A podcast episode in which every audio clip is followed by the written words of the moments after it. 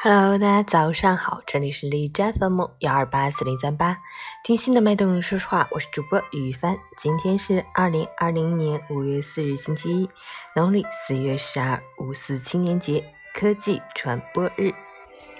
同时，今天也是我结婚一周年的纪念日。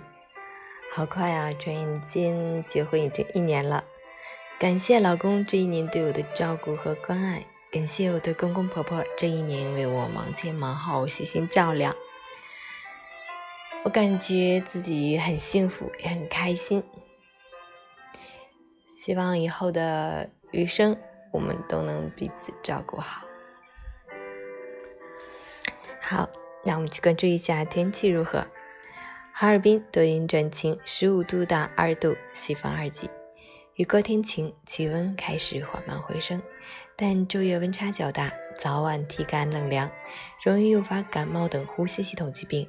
提醒大家根据天气变化调整衣物，注意个人卫生，加强身体锻炼。最重要的是坚持居家过节，因为病毒没有假期，更没有放你一马的恻隐之心。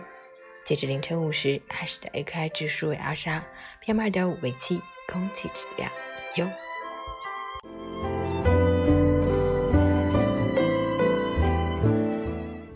美文分享：今天是五四爱国运动一百零一年周年纪念日。一百零一年前，抗日救国的学生们挺起脊梁，朝气蓬勃，敢于为真理和正义而战。时间荏苒，今日回想那段激情燃烧的岁月，我们依旧感慨万千。穿梭岁月的风头，走过历史的云烟，在人类浩瀚的旗海中，始终闪烁着一面鲜明的旗帜。那是青春树立起来的旗帜，我们都曾在这面旗帜下彷徨呐喊，也在这面旗帜下拼搏奋起。也许今天的我们已经不再青春年少，虽然岁月渐渐改变了我们的容颜，然而却打磨出了一颗更坚强、更成熟的心。请相信，青春不是年华，而是心境。不断接纳美好、希望、勇气和力量。青春就永远不会老。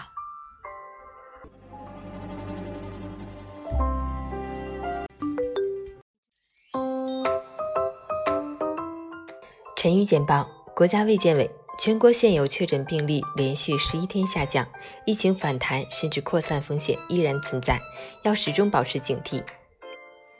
广州增城区密集发现病例，出现跨市和跨省，正全力甄别密接者。宜川县湖口镇一家五口浅滩玩耍，四人不慎坠入黄河失踪，至今下落不明。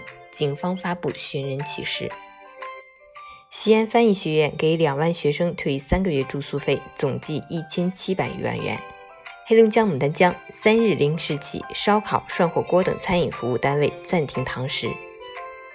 五 G 套餐用户规模超五千万，我国已建成五 G 基站十九点八万个。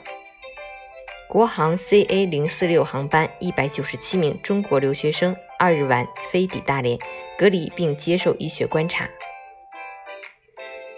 法国科研机构研究显示，法国疫情由本地流传病毒毒株引发。当地时间三日早上七时四十一分左右，朝鲜向韩方哨所开枪射击，韩方随即警告并开枪回应，事件没有造成人员伤亡。美国加州内战，三县带头违抗州长命令，宣布将复工。韩媒，韩国五月六日起放宽社交距离限制措施，转入日常生活和防疫工作并行的生活防疫阶段。德国汉堡的科学家开发基因剪刀治艾滋，人类有望首次彻底清除病毒，待临床验证。陈宇。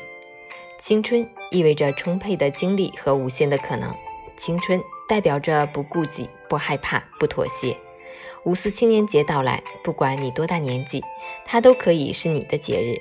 愿每时每刻的你都能接纳美好，希望和勇气始终青春年少。